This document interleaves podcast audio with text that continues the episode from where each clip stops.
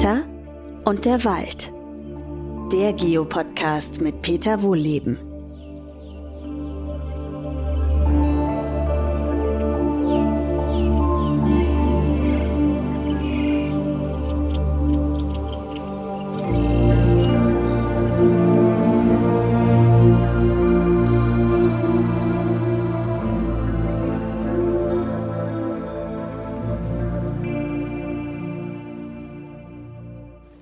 Willkommen zu meinem neuen Podcast. Heute bin ich mit euch wieder im Wald unterwegs und möchte mich gerne mal mit dem Thema Totholz beschäftigen. Also ich stehe hier gerade neben so einem alten, abgestorbenen Buchenstamm. Also die ganze Buche steht noch, die ist vielleicht so 30 Meter hoch, einen halben Meter dick und schon völlig zerklüftet von äh, Käfern, von Spechten, also wenn ihr so, so einen toten Stamm seht, der sieht ja oft so wie bepudert aus. Das ist so hellbeiges Puder. Das ist ähm, Insektenlarvenkacker. So könnte man es mal in Kindersprache sagen. Ja, das ist, das ist letztendlich Kot von den ganzen Insektenlarven. Das ist wie so Holzstaub, der überall drauf liegt. Und daran sieht man also überall, wo es staubt, bei so einem alten Stamm, da ist auch Leben drin. Ne? Sonst wird ja hier nicht so Insektenkot staubförmig überall rausrieseln. Also da, da, brummt es voll Leben. Also wenn ihr den Stamm hier sehen könntet, der ist von oben bis unten eingepudert. Äh, teilweise wirkt er auch schon wie Puder, weil der schon relativ stark zersetzt ist, aber er steht noch. Er steht noch, ich weiß gar nicht wie lange, würde mal sagen, seit, ich gucke mal gerade so ein bisschen hoch, ich schätze mal so seit boah, zehn Jahren vielleicht, vielleicht auch ein bisschen kürzer. Dass das schon eine Zeit her ist, sieht man an mehreren Dingen. Zum einen sind da keine Zweige mehr dran. Also es sind nur noch grobe, dicke Aststümpfe, weil das alles, was dünn ist, verrottet ja zuerst. Das fällt zuerst runter. Da bleiben diese dicken Aststümpfe übrig. Also er steht schon ein paar Jahre hier. Man sieht eben auch tiefe, tiefe Spechteinschläge, die sich hier teilweise 15 Zentimeter tief in den Stamm eingegraben haben, die Spechte, um an die tief sitzenden Käferlarven zu kommen. Und ähm, diese Käferlarven, die brauchen teilweise viele Jahre, um sich zu entwickeln und werden dann aber auch schon so richtig schön dick und fett und die angeln sich die Spechte da raus. Ich gehe mal ein paar Meter weiter. Das ist so das typische Totholz, so dicke, mächtige Stämme und die haben natürlich eine Besonderheit, die frieren im Winter nicht durch. Holz isoliert ja gut, das kennt man ja von, vom äh, Blockhausbau und von anderen Dingen her. Holz isoliert sehr, sehr gut. Und dadurch herrschen innen drin in diesen toten Bäumen äh, ganz besondere klimatische Bedingungen. Da wird es im Winter eben zum Beispiel nicht so kalt. Und das mögen eben viele Insektenlarven, so eine kuschelige Heimat. Und die lassen sich dann halt liegen, äh, da dort nieder. Ja, liegen kann man auch sagen. Das meiste findet ja meistens im Liegen statt, in diesen Tunneln, die die da bohren. Jetzt steht da so ein, so ein äh, Stamm rum und vielen Menschen, wenn das dann in Wegesnähe ist, fällt heutzutage leider erstmal die Verkehrssicherung ein.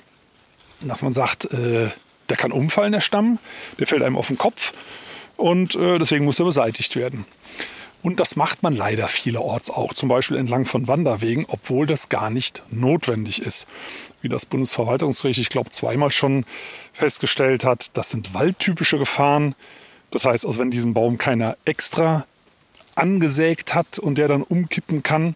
Das wäre eine menschengemachte Gefahr, aber wenn das dann alleine passiert, dann ist das eine waldtypische Gefahr und die hat man hinzunehmen als Waldbesucherin und Waldbesucher. Und das ist ja auch völlig normal. Man achtet ja auch, wenn man querfeld eingeht, auf Steine, über die man stolpern könnte und andere Dinge. Und man sollte vielleicht unter so einem Baum nicht gerade Picknick machen oder so. Dann ansonsten kann da nicht allzu viel passieren.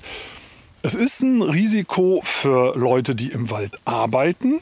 Und deswegen darf in der Nähe solcher Bäume gemäß Unfallverhütungsbestimmungen, so heißt das Ding, äh, nicht gearbeitet werden, weil der auch schon bei Erschütterung umfallen kann. Also nehmen wir mal an, man fällt nebendran einen Baum, dann bebt richtig der Boden, wenn das ein großer, dicker Baum ist, den man da zu Fall bringt. Und durch dieses Beben kann der tote Baum, der nicht mehr richtig verwurzelt ist, dann auch umkippen.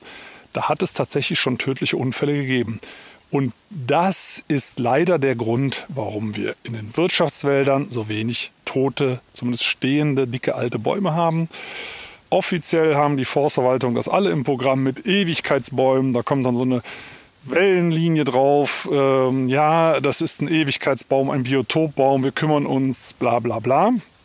Aber wenn dieser Baum dann gefährlich wird, dann muss er entweder gefällt werden oder man muss dieses Waldstück stilllegen. Also stilllegen in Bezug auf die Motorsäge, dass dann da eben nicht mehr gearbeitet werden darf. Und im Zweifelsfall wird ersteres gemacht. Die Bäume, die für die Ewigkeit gedacht waren, werden dann eben doch gefällt. Dann ist die Ewigkeit zu Ende. Und man macht einfach an den nächsten Baum eine Schlangenlinie und so weiter und so fort. Also auf die Tour wegen der Arbeitssicherheit, wofür ich ja vollstes Verständnis habe. Aber deswegen äh, gibt es eben in unseren Wäldern so wenig Totholz und Forstwirtschaft behauptet ja immer, man kann Waldwirtschaft und Naturschutz kombinieren und da muss man ganz klar sagen, mal mindestens in Bezug aufs Totholz, nein, das geht nicht. Stehende, abgestorbene Bäume und Forstwirtschaft vertragen sich nicht. Und dabei sind diese stehenden, äh, abgestorbenen Bäume irre wichtig. Man denkt ja immer, wenn ein Baum stirbt, oder es sterben mehrere Bäume, wir sehen das ja zum Beispiel jetzt bei den großen Fichtenmonokulturen, die absterben, dann stirbt der Wald. Nein, der stirbt nicht. Die Biomasse ist ja noch da. Und äh, da ändern sich einfach nur Optionen. Also bei einem lebenden Baum, ne, da leben ganz viele Bakterien drauf und Pilze und Schnecken und natürlich auch Insekten, die Blätter fressen und so weiter. Und wenn der Baum stirbt, dann ändern sich die Optionen an dieser Stelle und jetzt kommen ganz andere ins Spiel. Zum Beispiel Pilze, die Holz zersetzen. Und das ist total spannend. Also Pilze, die Holz zersetzen, da laufen wirklich regelrechte Kriege ab. Und das könnt ihr übrigens auch sehen. Also wenn ihr zum Beispiel mal so ein, so ein äh, äh, so einen abgestorbenen Stamm seht oder so, vielleicht liegt er auch irgendwo, weil ihn halt jemand gefällt hat, mal durchgesägt am Wegesrand oder beim Brennholz sieht man das auch. Da sind so schwarze Linien drin. Und das sind die Frontlinien verschiedener Pilze, die miteinander ums Holz kämpfen.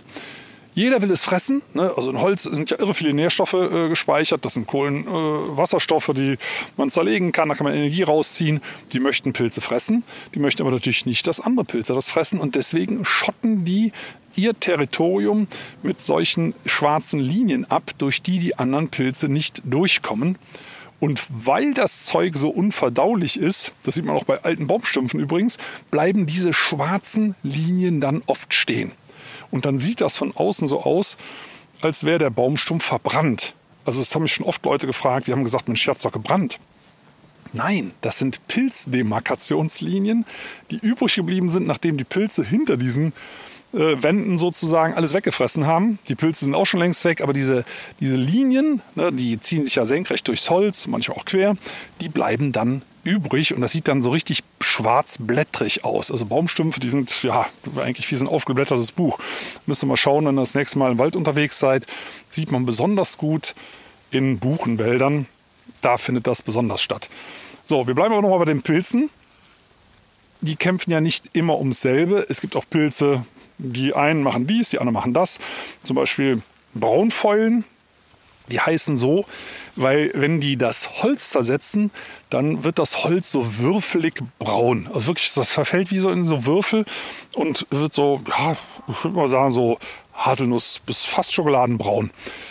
Und die Braunfäule macht nämlich was? Die zersetzt Zellulose. Also Holz, also mal ins Detail gehen, Holz ist aufgebaut aus, wenn wir ein paar Schritte gehen, Holz ist aufgebaut aus äh, Fasern und Klebstoff. So ein bisschen wie Glasfasermaterial, damit das eben biegsam und trotzdem total stark ist. Und diese Fasern, die bestehen aus, bestehen aus Zellulose. Das sind so Fäden im Holz. Das ist übrigens, ja, ich komme jetzt hier von Hölzchen auf Stöckchen. Sorry für diesen kleinen ähm, Seitenausflug. Da müssen wir mal kurz drauf eingehen. Äh, aus diesen Fasern kann man zum Beispiel Papier machen. Aus diesen Fasern kann man genau wie aus Baumwolle auch Klamotten machen. Ne? Viskose ist ja zum Beispiel aus solchen Holzfasern gewonnen, aus denen man natürlich den Klebstoff rausnimmt. Ne, sonst wäre so ein Viskosehemd ja steif wie ein Brett. Äh, und auch bei Papier ist das oft raus. Da steht dann drauf holzfrei. Was natürlich totaler Quatsch ist. Da ist nur das Lignin raus, aber natürlich die Zellstofffaser drin. Also wenn ihr Papier zerreißt, mal so ein Blatt Papier, und dann guckt ihr mal auf die Kante, dann seht ihr diese Fasern da drin. Aber wenn der Klebstoff raus ist, dann nennt sich das Papier holzfrei. Also früher stand das zumindest öfter mal drauf. Habe es jetzt länger nicht gesehen, aber falls ihr es mal lest, wisst ihr, was das heißt. Da ist selbstverständlich Holz drin, aber nur die Faser. So, wir kommen nochmal zur Braunfäule zurück. Die frisst, diese Pilze fressen diese Fasern auf und lassen den Klebstoff übrig, das Lignin, und das ist eben braun. Und dann wird das, äh, was übrig bleibt, so braun würfelig. Es gibt auch Pilze, die machen es genau andersrum. Die fressen am liebsten den Kleber und lassen die weißen Fasern übrig. Und deswegen nennt man die Weißfäule-Erreger. Also das heißt, äh, dann bleibt eben dieses, wird das Holz weiß, ganz bleich teilweise und man sieht richtig schön die langen Fasern, die übrig bleiben. Die werden dann irgendwann auch wieder von den anderen Pilzen gefressen, aber sowas sieht man eben oft rumliegen. Also entweder weißes Holz oder braunes Totholz. Das braune würfelig, das weiße faserig. Das sind die Pilze. Es gibt natürlich eine ganze Reihe von Insekten, die auch gerne darum fressen und äh, eben teilweise, wie ich schon gesagt habe, Jahre dafür brauchen für ihre Entwicklung, äh, die darauf angewiesen sind. Es gibt äh, auch Bakterienarten, äh, es gibt Asseln, es gibt alles Mögliche, was sich darüber hermacht. Und irgendwann ist der Baum nicht mehr stabil und bricht entweder ab oder fällt um, weil die Wurzeln ihn nicht mehr halten. Und dann geht es weiter. Wenn der Kontakt zum Boden hat, dann kommen wieder andere Organismen ins Spiel, von ganz großen, ich sag mal Regenwürmern, eben bis zu den kleinsten Hornmilben. Das sind so kleine äh, Spinnentierchen, wie so kleine Kügelchen, äh, die auch zur Humusbildung beitragen. Und das ist genau der Punkt. Dieser tote Stamm, der braucht ewig lange, um sich zu zersetzen. Und jetzt kommen einige Kritiker ins Spiel, die mm, so ein bisschen was gegen Totholz haben. Auch von der Nutzerseite her, die sagen, Mensch, Sowas würde man doch besser verbauen oder ne, also zu Häusern oder sonst irgendwas, solange es noch frisch ist natürlich, äh, weil da ist der Kohlenstoff ja dann so lange gespeichert. Denn wenn dieser Baumstamm dann zersetzt wird von diesen ganzen kleinen Knilchen, dann veratmen die ja diese Kohlenwasserstoffe zu CO2 und Wasser. So, und dann ist das schöne CO2 wieder in der Luft und das ist schlecht fürs Klima. Und deswegen lassen wir das doch besser sein, dass die das auffressen und benutzen das lieber für langlebige menschliche Produkte. Und das ist leider ein Trugschluss. Denn diese langlebigen wirtschaftlichen äh, menschlichen Produkte, die, also die langlebigsten überhaupt, wären Häuser. Also Bücher, Möbel und so weiter, die halten nicht ganz so lange, leider im Durchschnitt. Aber Häuser, die halten so etwas über 70 Jahre im Durchschnitt, bevor sie abgerissen werden und das Holz im Altholzkraftwerk landet und dann doch verfeuert wird. Aber immerhin, über 70 Jahre, das wäre ja schon mal was. Aber dazu muss man sagen, draußen in der Natur bleibt der Kohlenstoff teilweise sogar länger erhalten. Also der Stamm selber, der braucht schon so grob 70 Jahre, bis er sich komplett zersetzt.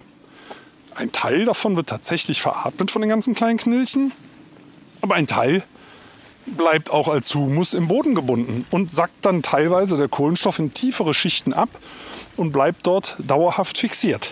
Das ist das, was mit toten Bäumen passiert. Die verschwinden nicht komplett oder lösen nicht komplett auf in CO2 und Wasser, sondern die bilden ganz, ganz wertvollen Humus. Und die machen noch was ganz anderes. Die speichern Wasser. Die speichern irre viel Wasser. Das ist so der der beliebte Move von Leuten, die sich ein bisschen auskennen. Man greift da rein, auch wenn es wochenlang nicht geregnet hat. Und dann drückt man mal feste zu in dieses Müllmaterial und dann sieht man, dass da Wasser rausquillt. Also ich habe das zuletzt ähm, im Nationalpark Harz gemacht, als es so trocken war jetzt im Sommer, kurz bevor es da gebrannt hat. Und das Totholz ist eben kein Brandbeschleuniger. Dickes, altes Totholz ist eine Feuerbremse weil es eben so viel Wasser speichert. Das brennt praktisch nicht. Ne? Also könnt ihr gerne mal probieren, nasses Holz anzuzünden. Äh, das klappt nicht. Also auch von daher hat äh, Totholz eine ganz wichtige Funktion.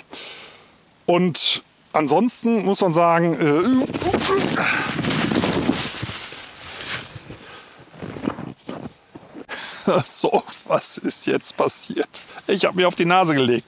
Und warum? Wegen Totholz. Na sowas. Passt ja zum Thema. Was ist passiert? Es war ein Ast, der hier äh, schräg im Hang liegt, unterm Lauf verborgen war. Und wenn da die Rinde schon ab ist und er ist schon so ein bisschen angemodert, dann werden die, diese, diese Äste glitschig wie Schmierseife und man tritt da drauf, wenn man so hier quer durch den Hang läuft. Und das reißt einen dann sofort von den Füßen, weil man halt ausrutscht. Zack, das geht wirklich ganz schlagartig, wie Glatteis und Glatteis im Hang ist nie eine gute Idee. Also wenn ihr sowas vermeiden wollt, also mir passiert das nicht andauernd, aber doch ab und zu mal, dann äh, geht am besten auf den Wildwechseln. Die erkennt man jetzt im Winterhalbjahr ganz gut oder besonders gut, weil das frische Laub ja gefallen ist vom Herbst und die äh, Wildtiere bleiben auf ihren alten Spuren und trampeln das an den Stellen sofort wieder platt und dann sieht man diese dunklen Linien äh, durch die Hänge ziehen. Da kann man immer gut laufen. Da sieht man, weil das Laub platt getrampelt ist, auch jeden Ast, der da quer liegt. Dann passiert das nicht so schnell. Und ich habe hier so einen Wildwechsel auch vor mir. Ich glaube, ich laufe jetzt mal besser auf diesem Wildwechsel hier lang. Und komme auch mal zum Thema kleineres Totholz. Also wir können jetzt an dünnerem Totholz, an, gerade an, an äh, Laubbaumzweigen oder Ästen, eigentlich müssen es Äste sein, äh, ein besonderes Phänomen entdecken und zwar das Haareis. Also das heißt, äh, in diesem Totholz sitzen Pilze, die das verarbeiten, ne, die das auffressen und diese Pilze atmen. Und wenn wir so Temperaturen haben, wo es nachts friert und tagsüber über Null ist, dann taucht dieses Haareis auf. Wie sieht das aus? Das sieht aus wie Zuckerwatte. Das wird so mehrere Zentimeter lang, sitzt auf diesen Ästen am Boden, manchmal auch bei stehenden, dünneren, abgestorbenen Bäumen. Und wenn ihr das anfasst, dann äh, schmilzt das direkt zu Wasser. Wie entsteht das? Das ist der gefrorene Pilzatem. Weil wenn es nachts friert, aber nur so leicht, dann friert das Holz nicht durch. Das heißt, der Pilz kann weiterarbeiten. Und ne, die, der Atemdampf, der da rauskommt, der friert dann halt zu solchen Schläuchen. Ja, wenn es richtig, richtig kalt wird, also richtig durchfriert das Holz, dann hört der Pilz natürlich auf. Ja, also im gefrorenen Zustand kann der auch nichts mehr machen. Aber wenn es tagsüber über Null ist, nachts unter Null, dann haltet man die Augen offen. Das sieht man natürlich am besten am frühen Vormittag, ne, weil sonst, wenn die Sonne rauskommt, schmilzt es halt wieder. Und dann sieht das von weitem so ein bisschen aus wie ein weggeworfenes Tempotaschentuch oder so. Und äh, wenn ihr genau hinschaut, dann entpuppt sich das eben doch oft als Haareis. Finde ich total faszinierend. Gibt es auch unterschiedliche Theorien, wie genau das zustande kommt. Ähm, aber es ist so oder so sehr faszinierend. So, und ich bewege mich mal vorsichtig hier durch den Wald weiter, damit ich mich nicht, nicht nochmal hinlege. Und wir schauen einfach mal ein bisschen weiter nach Totholz kommen hier auch an wieder an einem alten Baumstumpf vorbei und äh, man sieht Unterschiede an den Baumstümpfen. Je nach Baumart verrotten und verwittern die halt unterschiedlich schnell, weil äh, da unter anderem zum Beispiel Gerbstoffe drin sein können. Gerade bei Eiche verrotten diese Stümpfe sehr, sehr langsam und vor allem verrottet zuerst das äußere äh, Splintholz, das sogenannte. Das, ist das, das war, als der Baum noch gelebt hat, das lebendige Gewebe. Und innen drin, das ist so oder so schon tot. Bei allen Bäumen. Das innerste, der innerste Stammteil, der ist, ja, man kann sagen abgestorben, man kann auch sagen stillgelegt. Der wird nicht mehr benutzt. Und bei manchen Baumarten werden da Abwehrstoffe eingelagert, Gerbstoffe, die verhindern, dass Pilze das zersetzen, weil der lebende Baum möchte ja nicht lebendig schon von Pilzen zersetzt werden und äh, bereitet das deswegen so ein bisschen vor. Und wenn der Baum abgestorben ist, wirken diese für Pilze giftigen Stoffe eben immer noch. Und deswegen verrotten Eichenstümpfe zum Beispiel, oder die Eiche macht sowas, verrotten Eichenstümpfe halt sehr langsam und sehr speziell. Also es sieht manchmal so aus wie so ein gezackter Stern. Und da sind schon die ganzen kleinen Wurzeln weg.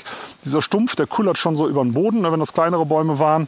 Äh, aber dieser, dieser Stern, der da übrig bleibt von den Wurzelanläufen und dem Stumpf selber, der bleibt oft sehr, sehr lange erhalten. Während Buche zum Beispiel, die hat diese Abwehrstoffe nicht drin oder auch Fichte. Und deren äh, Stümpfe verrotten deutlich schneller. Und die verrotten auch deswegen ähm, relativ flott, weil die Schnittfläche, die zeigt dann, in, also wenn es ein abgesägter Baum ist, die Schnittfläche zeigt nach oben, die wird immer ordentlich nass. Äh, und nasses Holz grundsätzlich verrottet eben schnell. Totholz, äh, nur mal ganz nebenbei, habt ihr natürlich auch, äh, wenn ihr irgendwelche Holzsachen im Garten habt. Also das Holz ist tot, ne? das sind ja keine lebenden Bäume, die da verarbeitet werden. Und man streicht das dann damit Pilze das nicht so schnell auffressen. Aber wenn Holz fault, ist das genau das. Das ist der Zersetzungsprozess, der im Wald draußen auch stattfindet. Und es sind natürlich auch äh, dieselben Pilzarten, die das da machen. Nur mag man das zu Hause natürlich nicht so gerne haben, dieses Totholz. Ne, das ist auch, auch keine Frage. Aber kommen wir nochmal auf den Wald zurück. Wir haben in Deutschland halt sehr, sehr wenig Totholz. Ich hatte es schon mal angesprochen und deswegen sind viele, viele totholzbewohnenden Arten auf der roten Liste. Also wir haben das mal in rumänischen Buchenurwäldern gesehen. Da wurde geforscht und da haben uns die Zuständigen dort erzählt, dass die dort 400 Kubikmeter totes Holz pro Hektar haben. Ein Hektar, das sind 100 mal 100 Meter, das ist eine relativ kleine Fläche. Da haben die 400 Kubikmeter totes Holz. So viel lebendiges Holz steht im Durchschnitt im deutschen Wald nicht. Es sind 360, Tendenz aktuell stark fallend, ne, weil ja so viel äh, Kahlschläge gemacht werden wegen dieser Borkenkäferfichten. Also bei uns in den Wäldern stehen weniger Bäume, als dort an, allein an totem Holz liegt pro Hektar. Ja, und da sieht man mal, wie viel, wie viel totes Holz ein gesunder Wald braucht. Da steht übrigens dreimal so viel lebendige Bäume. Also da steht wirklich unheimlich viel in so einem Urwald. Und unsere äh, heimischen Wälder hier in Deutschland, die sind halt in der Regel sehr, sehr stark ausgeräumt. Äh, da gibt es eben kaum tote Bäume. Und deswegen, wenn, wenn da mal was passiert, äh, Tobias, äh, unser Sohn, der ja zusammen mit Johanna auch Geschäftsführer in der Waldakademie ist, die betreiben ja dort ein Urwaldprojekt, also die Rückkehr der, der Buchen- und Eichenurwälder in Deutschland. Und da werden eben alte Waldbestände unter Schutz gestellt, so 180, 200-jährige, teilweise sogar 300-jährige Bäume. Und da sterben halt auch mal welche ab. Da könnt ihr euch übrigens auch daran beteiligen. Wirklich quadratmeterweise, wunderschönes Projekt. Könnt ihr beim Internet recherchieren. Aber was ich sagen wollte ist, äh, dass ab und zu dann mal eine Meldung kommt, oh, da sind Bäume abgestorben. Und dann macht man sich erstmal Sorgen. Dann denkt man an die trockenen Sommer, uh, gar nicht gut. Und die schönen alten Buchen, die sollen noch möglichst alt werden. Ja, das stimmt. Aber die Wälder, die wir hier haben, übrigens auch das Reservat, ich stehe hier gerade in, in, einem Reservat der Waldakademie, schöne alte 200-jährige Buchen, und hier liegen, ich gucke mal gerade da vorne, liegt ein toter Baum, dann der eine, an dem ich gestanden habe, äh, als wir den Podcast begonnen haben, und dann noch ein paar dünnere hier. Und das war's schon. Das ist viel zu wenig. Also tote Bäume sind tatsächlich eine Chance für solche Wälder, weil die stammen eben trotzdem aus Forstwirtschaft. Also hier in dem, wo ich stehe, würde ich mal sagen, da ist seit 30 Jahren nichts mehr drin gemacht worden. Also hier stehen wirklich mächtige alte Buchen, mächtige alte Eichen, unten drunter auch schon in allen Altersstadien junge Buchen oder kleine muss man sagen, die können ja auch schon sehr alt sein. Aber was hier wirklich fehlt, sind tote Bäume. Und das ist ein wesentlicher Bestandteil des Waldes. Und so bin ich eben drauf gekommen, weil Tobias ähm, mir vor ein paar Tagen erzählt hat, Mensch, da sind vier, fünf Bäume abgestorben da im Urwaldreservat über die letzten Jahre ähm, wo ich zuerst auch mal kurz gezuckt habe. Mir tut das immer leid um jeden Baum. Und dann gesagt habe, äh, nee, das ist doch völlig normal. Das ist ja wirklich eine Chance. Da kommt ein Strukturelement rein in diesen Wald, was eben ganz, ganz wichtig ist. Und wenn man bedenkt, auch das hatten wir hier ja schon ein paar Mal, dass die aller, allermeisten Arten überhaupt noch nicht entdeckt sind und das meiste davon sind Pilz- und Bakterienarten, aber auch wahrscheinlich tausende von Insektenarten und ein ganzer Teil davon, also man weiß, dass mehrere tausend Arten von totem Holz leben, alleine von, von denen, die man kennt, dann weiß man, dass mit dem Totholz die Seele des Waldes zurückkehrt. Das finde ich total berührend. Ne, also das, das, sind Chancen für den einzelnen Baum. Der würde natürlich sagen, hey, du hast wohl nicht mehr alle, ich sterbe hier ab und du freust dich. Natürlich nicht. Also mir tut es immer noch um jeden Baum leid, der abstirbt. Aber man kann es gar nicht oft genug sagen, das ist eine Chance für das Ökosystem, wenn diese Bäume denn im Wald bleiben dürfen. Und das dürfen sie ja zumindest in diesem Schutzprojekt. Das dürfen sie leider nicht mehr in allen Nationalparks. Im Harz hat man ja blöderweise angefangen, Totholz zu räumen. Äh, also wirklich verrückt in Schutzgebieten sowas zu machen, das sollte wirklich nicht mehr passieren. Äh, Im Jahr 2022, 2023 äh, darf es sowas nicht mehr geben. Aber nochmal zurück zu der Menge des Totholzes. Im normalen Wirtschaftswald hat man weniger als 10 Kubikmeter Totholz. Es gibt, da muss man aufpassen, es gibt unterschiedliche Statistiken. Wie wird denn Totholz überhaupt gemessen? Jetzt kann man sagen, naja, ist ja ganz einfach. Man guckt, macht Länge, Durchmesser und gut ist. Naja, aber die Frage ist, was misst man denn alles? misst man auch Baumstümpfe, misst man auch Äste, die auf dem Boden liegen und so weiter und so fort. Und da äh, hat sich die Bewertung geändert. Also früher hat man bei den Bundeswaldinventuren nur wirklich dickes Holz gemessen. Jetzt misst man auf einmal auch dünneres und Baumstümpfe und schon vermehrt sich das Totholz, weil einfach mehr gewertet wird. Also es ist tatsächlich gar nicht mehr geworden, sondern es wird einfach mehr gewertet. Na, so kann man natürlich auch rumtricksen. Also insgesamt bleibt zu konstatieren, es gibt sehr wenig Totholz im Wald, aber es gibt ja eine bestimmte Kategorie von Wald oder Plantage, wo aktuell massig Totholz anfällt. Das sind eben die absterbenden Fichtenplantagen. Und auch da seht ihr, das kann eine Chance sein. Und das ist es eigentlich auch. Die sind sehr naturfern, also mit Fichte, und Kiefer und Lärche und Douglasie, da können die allermeisten heimischen Arten gar nichts anfangen. Äh, wenn die absterben, da kommen auf einmal sehr viele Totholzbewohner äh, zutage, die vom Aussterben bedroht sind. Für die ist das jetzt natürlich ein gewaltiges Fest, wenn man denn diese abgestorbenen Bäume im Wald lässt. Und nicht überall, ne, man sieht es ja leider an den allermeisten Stellen, wenn die sofort abtransportiert, sofort kleingesägt zu Brennholz, zu Bauholz, zu was weiß ich oder exportiert. Das ist schade weil das ist eine Chance. Also unsere Wälder sind seit vielen Jahrhunderten total totholzarm. Das war ja früher alleine aus der äh, Not und Armut heraus schon so, dass äh, die Leute Reisig gesammelt haben und jeder Knüppel, der da lag, äh, der wurde aufgesammelt und zu Hause verbrannt, weil die Leute einfach nichts anderes hatten. Das schlägt sie übrigens bis heute nieder in diesem Bild vom aufgeräumten Wald. Also wenn irgendwo was vergammelt, das kann man nicht mit ansehen. Das ist in der sozialen DNA der Landbevölkerung drin. Das muss raus. Ne, da liegt was, was man verbrennen kann. Das muss rausgeholt werden. Gerade angesichts äh, der Gasknappheit und den Energiepreisen, äh, da kann man das doch nicht einfach liegen lassen. Äh, aber nochmal, das ist ökologisches Gold. Also ähm, ein Förster hat früher mal gesagt, dass abgestorbene Bäume sind Mutterschiffe der Biodiversität. Und ich liebe diesen Begriff, weil das für mich taucht einmal so ein Raumschiff auf, so ein imaginäres, voll besetzt von Aliens, aber lustigen natürlich. Und so ähnlich ist es im Wald natürlich auch, äh, weil man diese ganzen Knilchen nicht kennt oder ein Großteil, äh, die so ein Raumschiff da besetzen, was da gestrandet ist auf dem Waldboden. Äh, deswegen bleibt es einfach der Fantasie überlassen, was da drin alles wuselt. Auf jeden Fall ist es eben sehr, sehr viel. Also Totholz nochmal ist ganz, ganz wichtig. Vielleicht sollte man sich irgendwann auch mal einen anderen Namen dafür überlegen, weil es geht ja gar nicht nur ums Holz, ne, sondern es geht um die Biomasse.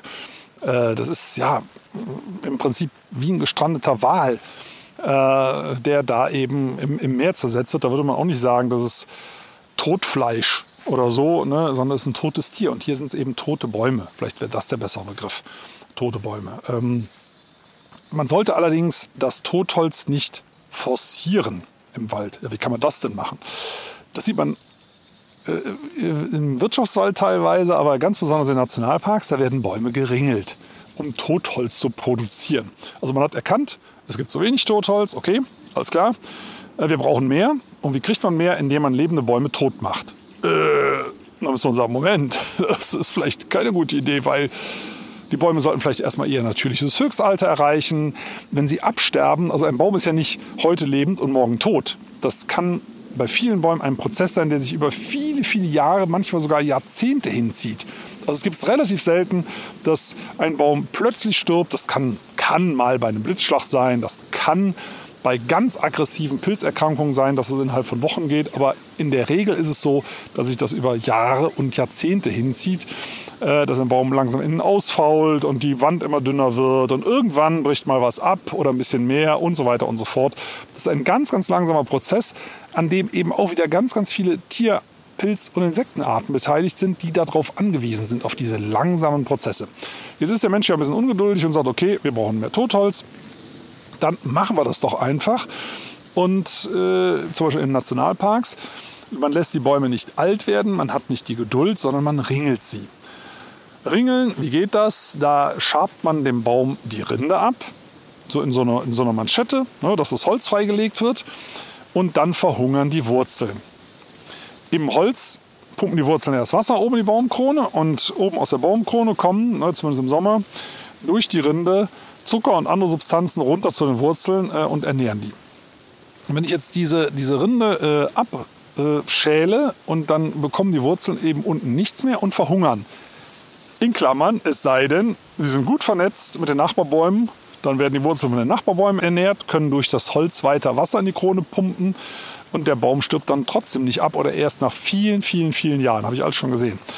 Aber nochmal, da werden, wird dann Totholz künstlich erzeugt indem man lebende Bäume, die ja auch eine ganz wichtige Funktion haben, quasi beseitigt. Ne? Also so sollte es nicht gehen. Ne? Also da muss man ganz klar sagen, Totholz ist wichtig im Wald, aber da muss man auch ein bisschen Geduld haben. Das sollten schon Bäume sein, die von selber absterben und nicht Bäume, die man zum Absterben bringt. Nochmal, das sieht man also in Nationalparks leider äh, nicht häufig, aber doch immer wieder, dass da Bäume geringelt werden. Und dazu muss man eben sagen, in einem Nationalpark soll ja der Prozess laufen. Also der natürliche Prozess ohne aktives Management. Das ist echte Natur und genau die soll im Nationalpark geschützt werden. Und wenn man Bäume ringelt, macht man genau das nicht. Dann meint man, man weiß es mal wieder besser. Also abgestorbene Bäume in ausreichender Zahl im Wald zu haben, bekommt man nur darüber, dass man sie, wenn es denn mal passiert, liegen lässt. Und es passiert ja gerade ganz viel in Deutschland. Ne? Nochmal die ganzen Bäume, die jetzt vertrocknen in den trockenheißen Sommern, äh, wo der Bockenkäfer reingeht und so weiter und so weiter. Das kann man alles im Wald lassen. Der Wert, der Holzwert ist ja ohnehin nicht mehr besonders hoch, aber der ökologische eben ganz, ganz einzigartig. Gut, also so viel zu den toten Bäumen.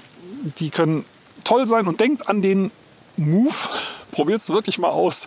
Wenn ihr irgendwo einen dicken alten Baum auf dem Boden liegen sieht, der schon so halb verrottet ist, wenn man da mal reingreift und drückt das, dieses, dieses ja, zersetzte, dieses modrige Holz in der Hand feste aus, wenn es länger nicht geregnet hat. Dann würde ich es machen. Wenn es viel geregnet hat, macht es ja keinen Sinn, da ist ja alles nass. Aber wenn es mal länger nicht geregnet hat und ihr greift dann in, in so einen dicken Baum rein und drückt den aus und seht das Wasser rauslaufen, dann, dann begreift man im wahrsten Sinne des Wortes, was für eine wichtige Bedeutung äh, auch diese toten Bäume für das Klima im Wald haben und für die ganzen Tiere, die ja auch Wasser brauchen.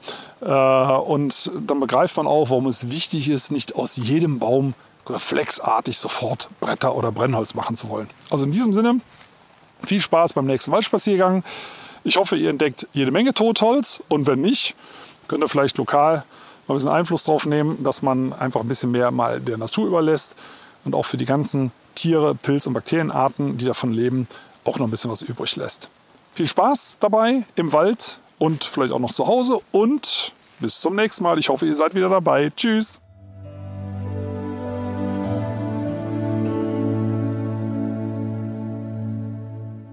Schön, dass ihr zugehört habt. Vielen Dank. Und wenn euch die Folge gefallen hat, dann abonniert doch den Podcast einfach auf RTL Plus Musik, Apple Podcasts, Spotify oder irgendeiner anderen Plattform. Und über eine Bewertung bei Apple Podcast würde ich mich hier auch sehr freuen. Übrigens könnt ihr dort auch gerne kommentieren. In der Podcast-Beschreibung findet ihr auch einen Link für ein Abo für Wo Lebenswelt, mein Magazin. Und für euch alle gibt es dazu eine Gratisausgabe. Und wenn ihr noch ein bisschen mehr über den Wald erfahren wollt, da steht in der Beschreibung auch ein Link zur Waldakademie. Da könnt ihr mal ein bisschen stöbern. Und jetzt gibt es zum Abschluss noch etwas Waldatmosphäre für zu Hause. Viel Spaß und bis zum nächsten Mal.